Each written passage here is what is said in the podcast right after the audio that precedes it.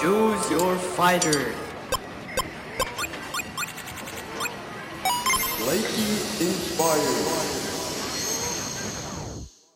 Hoy conocerán la historia de Enriqueta Arias, quien ha creado uno de los puentes más importantes entre el arte urbano, socios y audiencia.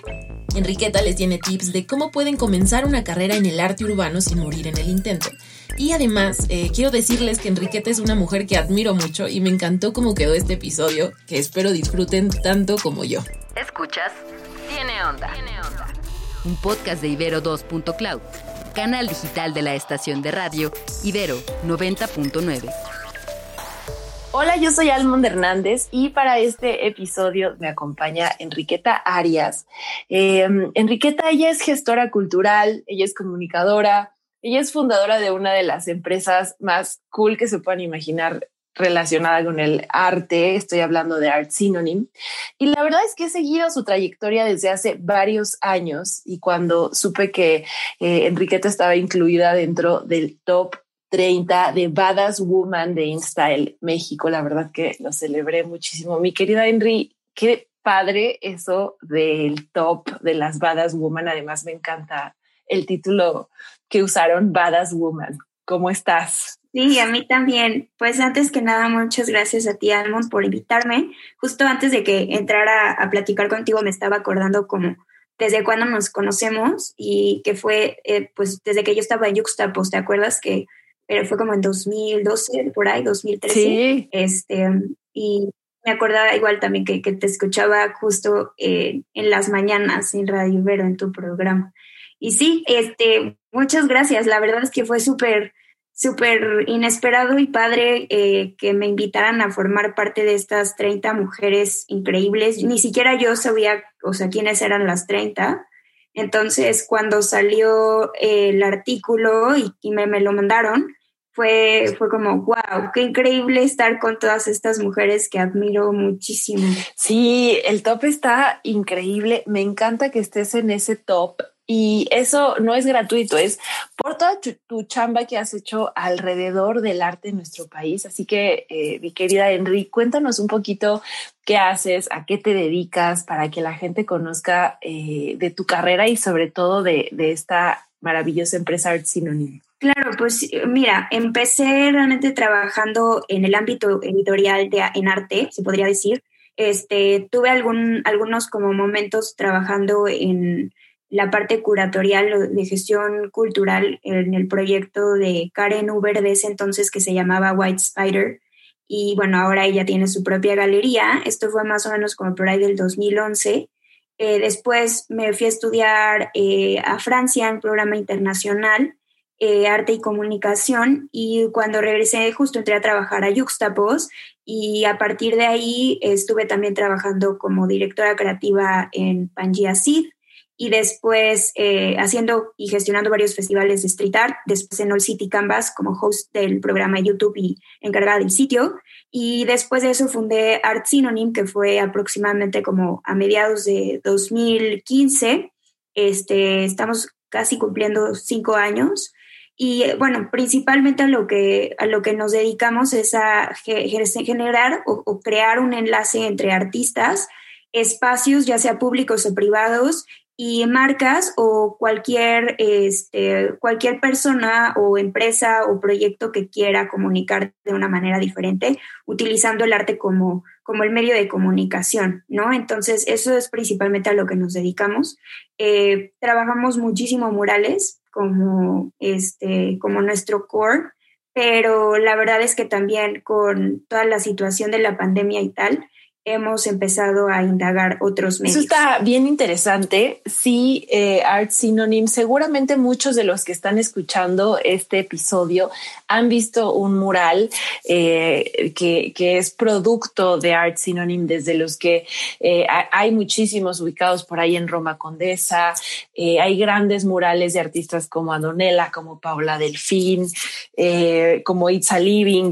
Y que Qué bueno ahora que mencionas esto eh, de la pandemia, ¿qué han hecho Eh, Enriqueta, ¿qué ha hecho toda esta red de artistas eh, que, conforman Art Synonym en, la pandemia? ¿Qué se han enfocado? Pues fíjate que fue interesante. La verdad es que los primeros meses obviamente nos agarró en curva totalmente porque no teníamos idea ni cuánto iba a durar, ni qué tan prolongada iba a estar la situación. Y primero que nada, pues nos, nos paró en seco, ¿no? Nosotros teníamos justo un proyecto este, bien padre en marzo del año pasado con una marca deportiva con la que íbamos a hacer este, unos murales increíbles con pintura fotocatalítica porque hablaba sobre el aire y demás y el tema de, de la marca y de la presentación de, del calzado era sobre el aire. Entonces, pues estábamos como súper emocionados, iba a ser un o sea, mural enorme y de repente, pues tómala, se acaba, este, nos, nos encierran, viene el confinamiento y pues imposible. Entonces, pues a partir de eso, pues fue más bien replantear qué íbamos a hacer. La verdad es que sí fue duro, los primeros meses estuvimos aproximadamente cuatro o cinco meses sin, sin hacer murales físicos y más o menos como por mayo eh, tuvimos el chance de hacer un, un, proyecto bien padre que se llamó Murales con Eco, que lo hicimos con apoyo de Apple eh, y fue justamente trabajar murales en proyección.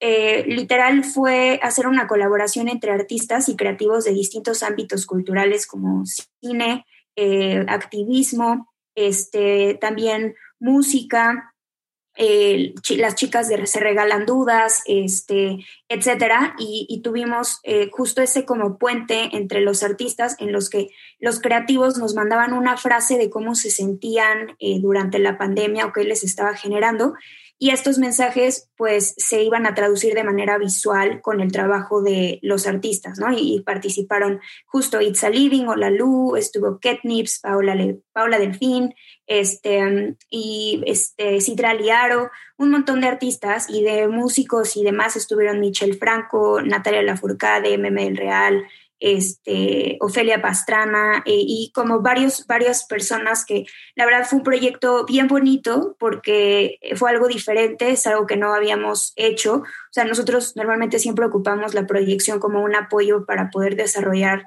normalmente los eh, murales más rápido, pero en este sentido fue, fue la verdad una experiencia muy padre. Eh, creo que este proyecto que acabas de, decir, Murales con Eco, es eh, un gran ejemplo de la trayectoria de, de Enriqueta Arias y de Art Synonym eh, a través de, todos estos años, de estos casi cinco años y antes, que, obviamente abarca tu formación de cómo has transformado el arte en el mundo y en México, ¿no? Desde, por un lado, eh, darle la vuelta a la situación y poder crear eh, una opción digital.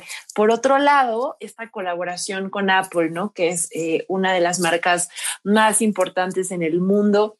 Por otro lado, estas conexiones entre creativos, artistas, músicos, comunicadores, em, creo que básicamente esto le puede dar al público una idea de, el alcance que ha tenido Art Synonym en estos casi cinco años. Y mi querida Henry, ya que, ya que nos cuentas esta, esta eh, de las últimas muestras de Art Synonym, me encantaría que, que nos contaras ¿cómo se te ocurrió la idea de hacer y, y algo que quizá parece, parecería tan obvio, pero que no se había hecho, de hacer esta conexión entre personas, artistas y, marcas o interesados o eh, socios en, el arte? Pues mira, creo que fue producto de como todos los años que llevaba trabajando entre festivales de arte, y con gestores, otros gestores culturales, en el proyecto editorial, en, en Juxtapos,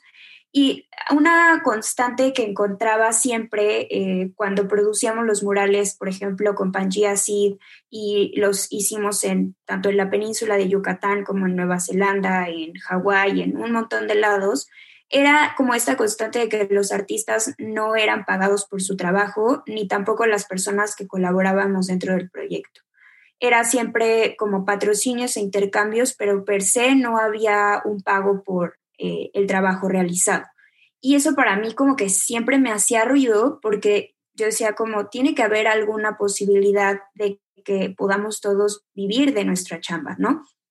Y justamente cuando empecé el proyecto de Art Synonym, pues el objetivo principal era ese, que pudiera ser eh, sostenible para todos y que, y que pudiéramos convertirlo no solamente en una experiencia súper bonita y gratificante a nivel artístico y a nivel cultural y a nivel de comunicación, sino que también pues pudiéramos vivir de nuestro trabajo todos, ¿no?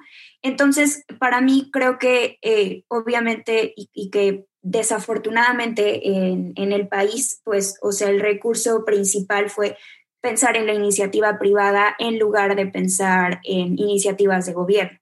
Y por eso fue que empecé a, como a, intentar desarrollar proyectos en los que tanto los clientes y las marcas pudieran comunicar y transmitir sus mensajes eh, de una forma distinta y que se aprovechara la creatividad de los artistas y que además pudiéramos tomar el espacio público o en su defecto hacerlo también en espacios privados, ¿no? Como en oficinas o en interiores, que también lo, lo hemos estado haciendo este, para que el arte literal se convirtiera en una herramienta para dar un mensaje o para, o para generar un impacto tanto en la gente que transita la calle como en la gente que habita estos espacios interiores como oficinas o, este, o, espacios donde se vive, ¿no? Eh, para que, para que les alegrara la vida o en su defecto que también les afectara y, y también los enfrentara a una realidad distinta como en el caso de la calle.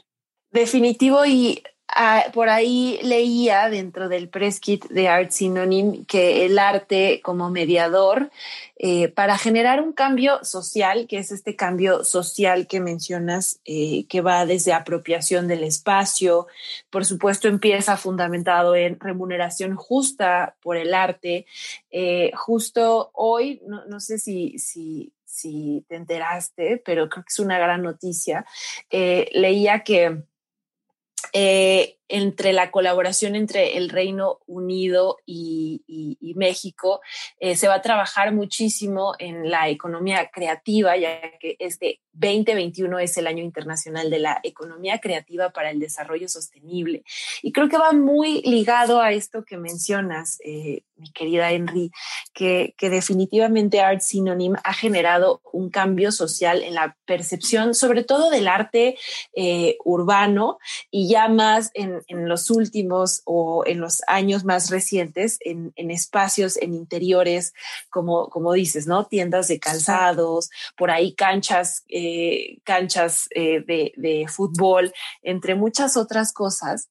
Y antes de pasar a, los tips que, con los que estamos eh, compartiendo todo este conocimiento que, que ustedes, neogurús, tienen para nuestro, nuestros podescuchas, me gustaría, Enrique, que nos contaras proyectos recientes en que, en qué estás trabajando, ya sea de manera personal o como Art Synonym, porque también vi que ya también estás haciendo arte, lo cual eh, me encanta.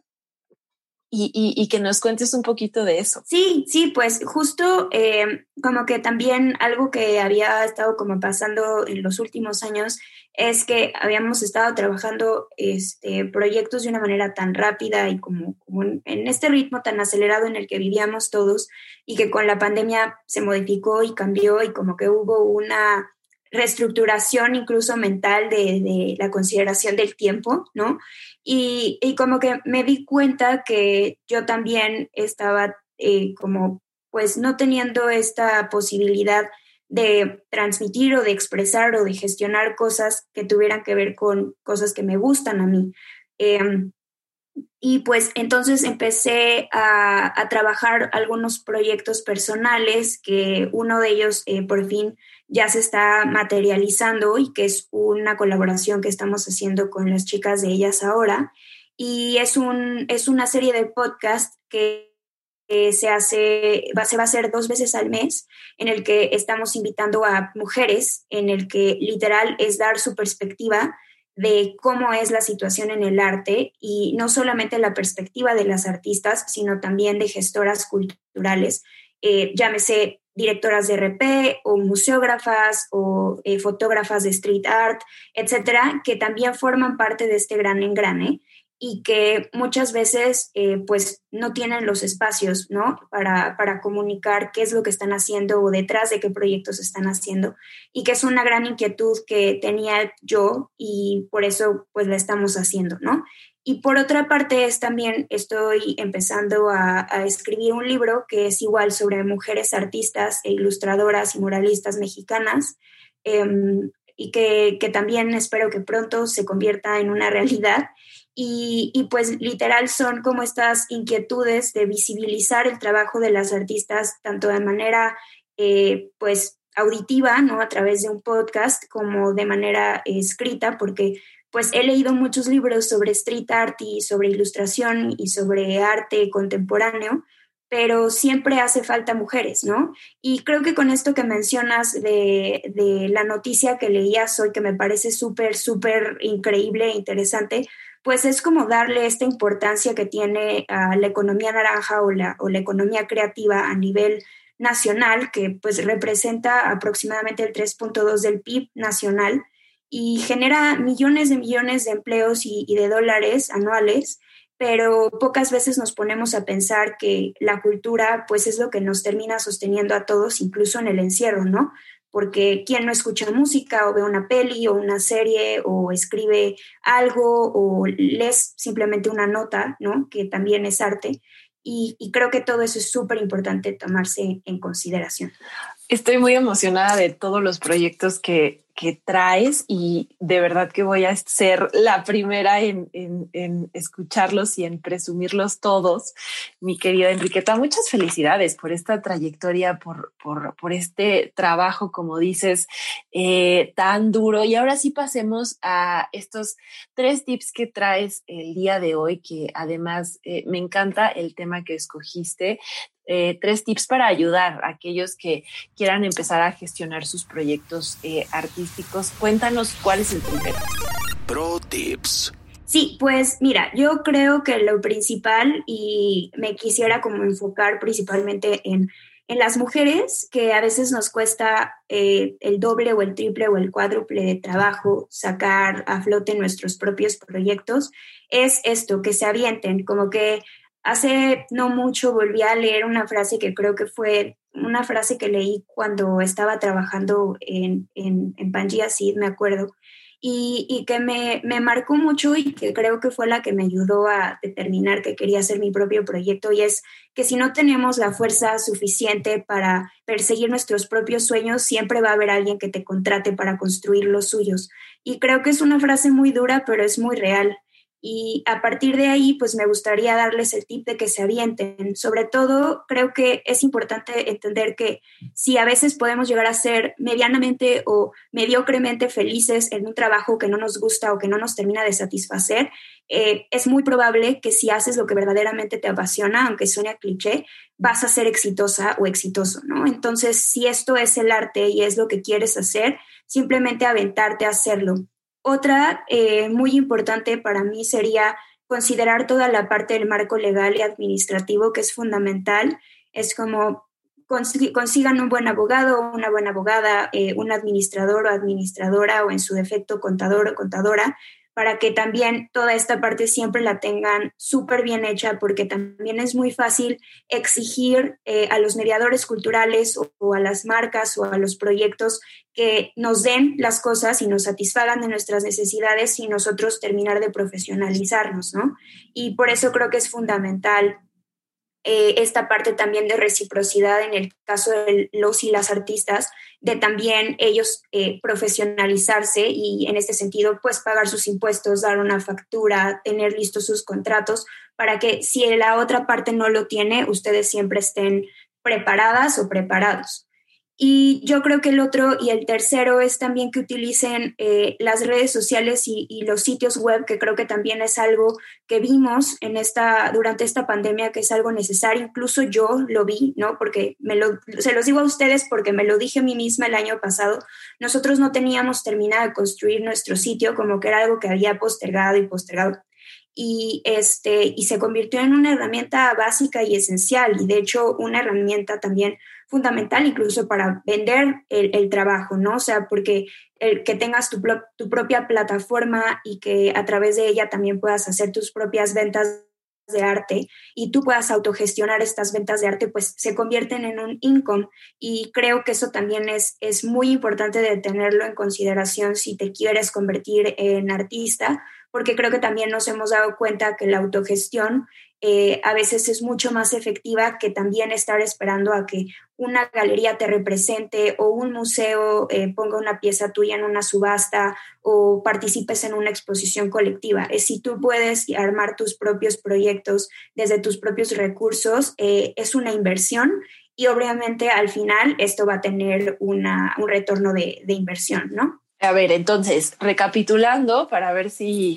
si los tengo todos y la gente allá afuera también, número uno es aventarse, hay que eh, aventarse a, hacerlo, no estarle dando tantas vueltas, sobre todo como bien dices, a nosotras se nos da mucho la sobrepensada, ¿verdad? Entonces es dejar esos miedos y hacerlo. Número dos, y me parece importantísimo, cubrirse eh, de la parte legal, administrativa, ser formales, tener en regla. Eh, eh, tanto estar bien con el señor SAT como eh, estar registrados, toda esta parte eh, legal para que nos dé profesionalismo y creo que en México eso es fundamental. Y número tres, en estos tiempos eh, donde todo se hace a través de eh, Internet, incluso este eh, podcast que ustedes están escuchando, utilizar todos esos recursos digitales para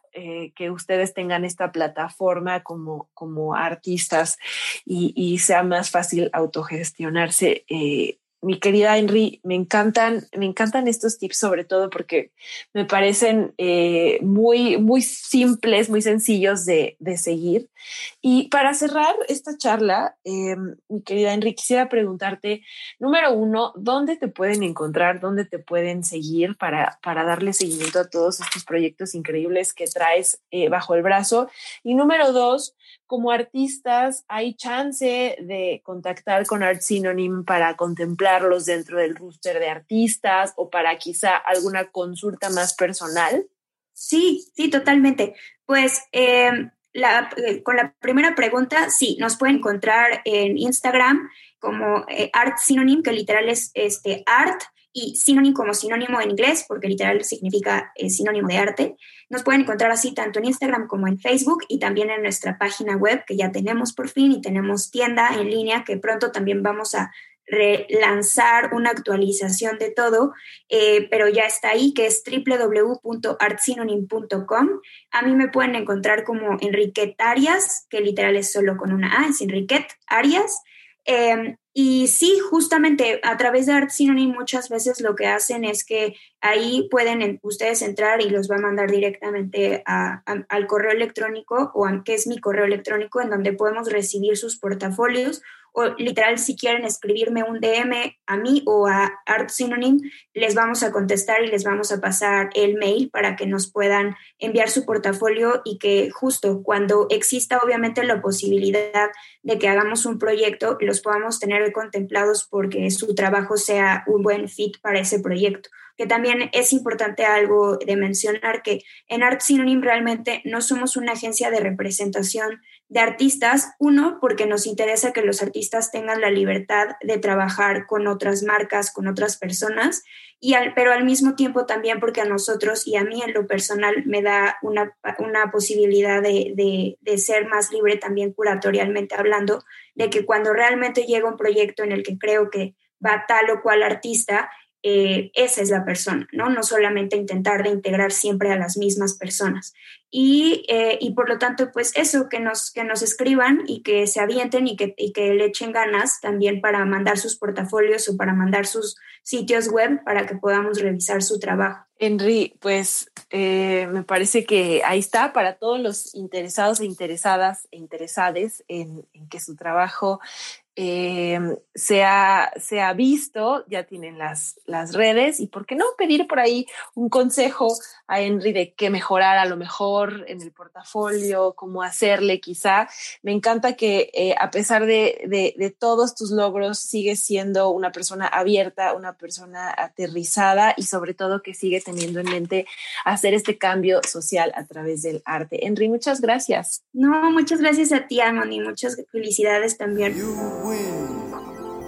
En la producción de este podcast estuvieron Daniel Maldonado, Julio César Lanzagorta y Uriel Rodríguez. Tiene Onda es un podcast de Ibero.2, canal digital de Ibero 90.9. Yo soy Almond Hernández y si quieres saber más, sígueme en arroba oyealmond. En los podcasts de Ibero.2 hay espacio para la literatura y la filosofía. José Babú y Aldavi Olvera se mudan al mundo de los podcasts con su legendario dublineses para continuar su revisión a fondo con diversos protagonistas de la cultura y la contracultura moderna. Escucha su primera temporada en plataformas de audio y en ibero2.cloud. Ibero.2. Música para pensar.